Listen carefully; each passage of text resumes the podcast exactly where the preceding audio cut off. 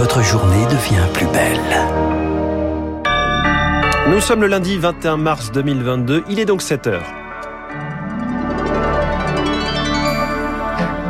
La matinale de Radio Classique avec François Geffrier. À la une, si vous êtes cas contact, fini l'isolement à partir d'aujourd'hui. Vacciné ou non, les règles changent. Une bouffée d'air supplémentaire malgré des contaminations qui remontent. En Ukraine, ni reddition ni capitulation. Mariupol refuse de déposer les armes malgré l'ultimatum de Moscou. À Kiev, une frappe russe a fait six morts cette nuit. Et puis la démonstration de force de Jean-Luc Mélenchon à trois semaines du premier tour. Il s'est offert une grande marche hier à Paris. Son seul rival à l'entendre, c'est Emmanuel Macron. Après ce journal, 7h10, président dépensier, candidat affamé. On va parler du chiffrage budgétaire du programme d'Emmanuel Macron. Ce sera l'édito de François Vidal. 7h15, l'incroyable rebond des marchés depuis le début de la guerre en Ukraine. On va tout comprendre avec François Monnier, le patron du journal des finances Investir. 7h25, l'info politique, David Doucan, les unes de la presse, David Abiker. Radio classique. Lucille Bréau, les cas de Covid sont en hausse sur une semaine. Près de 90 000 ont été recensés en moyenne sur les sept derniers jours. Une hausse pas encore visible à l'hôpital, mais qui devrait durer jusqu'à la fin du mois, selon Olivier Véran. Dans le Parisien, il anticipe une décrue en avril. Pas d'inquiétude, mais de la vigilance chez le ministre de la Santé, qui assume d'alléger encore les contraintes. Nouvelle étape aujourd'hui. Si vous êtes cas contact d'un malade du Covid, plus besoin de vous isoler, vacciné ou non, Agneau. Désormais que vous soyez ou non vacciné, si vous êtes cas contact d'un malade du Covid-19, plus besoin de vous isoler pendant 7 jours.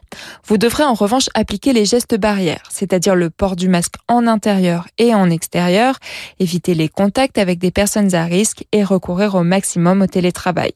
Il vous faudra aussi réaliser un test Covid deux jours après la date du dernier contact, autotest, test antigénique ou test PCR.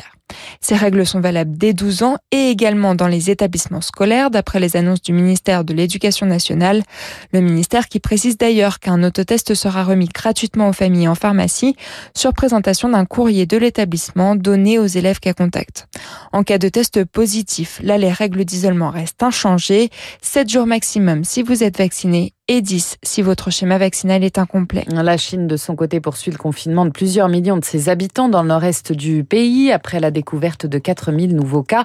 En Angleterre, à partir d'aujourd'hui, les 75 ans et plus et les personnes immunodéprimées dès 12 ans peuvent recevoir une quatrième dose. En Ukraine, Mariupol refuse de déposer les armes. Ni reddition ni capitulation, la ville assiégée du sud-est du pays a refusé cette nuit l'ultimatum de la Russie. Moscou exigeait qu'elle se rende pour préserver ses habitants encore sur place et les infrastructures qui tiennent encore debout. 10 millions de personnes ont fui le pays depuis le début de la guerre, un Ukrainien sur quatre.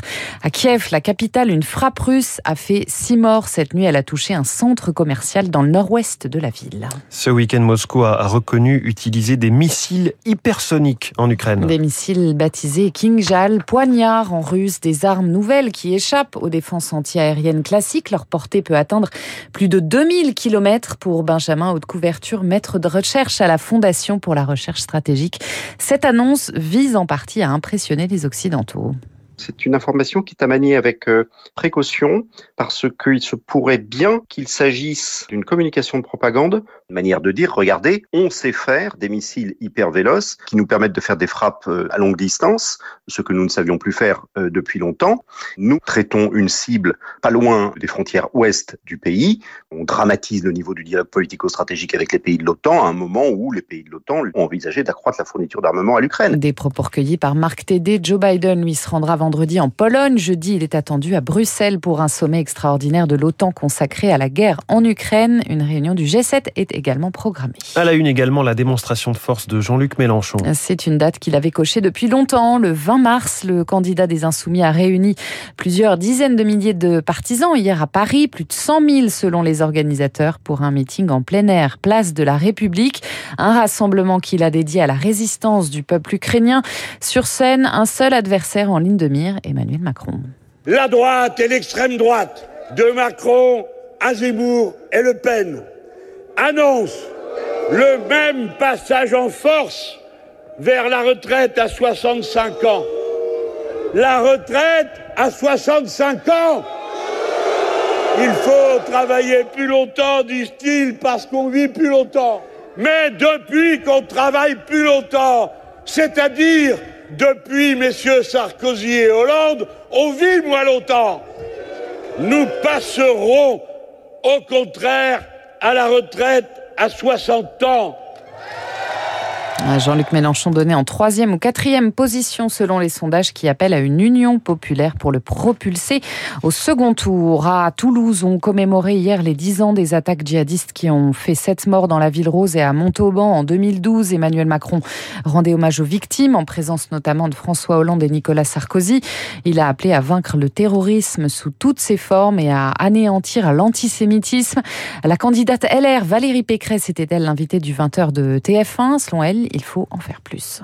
On est angélique vis-à-vis de l'islamisme. Et dans mon programme, il y a des mesures constitutionnelles qui permettront de lutter vraiment contre l'islamisme. Faire que les terroristes islamistes qui vont sortir de prison soient placés dans des centres de rétention de sûreté à leur sortie de prison. Que aller consulter les sites djihadistes, ce soit un délit. Que quand on est radicalisé, ce soit une cause légitime de licenciement. Vous voyez, sur ces sujets-là, il faut remettre de l'ordre. Il faut aussi remettre de l'ordre dans la rue. Quand on s'en prend à une figure d'autorité, un maire, un pompier, une, des forces de l'ordre, un professeur, ce sera un an de prison ferme. Il faut que la peur change de camp. Valérie Pécresse hier soir sur TF1 et puis il resigne pour 50 plus. Fabien Galtier va rester sélectionneur des Bleus jusqu'en 2027. L'ancien demi de mêlée a permis à l'équipe de France de rugby de s'imposer de la plus belle des manières ce week-end, évidemment dans le tournoi des Six Nations. Grand Chelem à la clé. Le prochain objectif, c'est la Coupe du Monde. Elle se tiendra en France du 8 septembre au 28 octobre. Et on sera là pour la raconter cette Coupe du Monde. On a hâte après ce qu'on a vu ce week-end et depuis euh, tout ce, ce tournoi des Six Nations. Merci, c'était le journal de Lucille Bréau. Vous revenez tout à l'heure à 8h. Le prochain point, c'est à 7h30 avec Charles Bonner. Dans un instant, l'édito économique. Le président sortant chiffre à 50 milliards par an son, programme pour un second mandat. François Vidal va nous dire si c'est crédible. Puis cette question, pourquoi ne faut-il jamais vendre? C'est François Monnier, le directeur des rédactions d'Investir et de Boursier.com qui nous le dit. Chiffre à l'appui, malgré la guerre en Ukraine, il est mon invité. Radio Classique, il est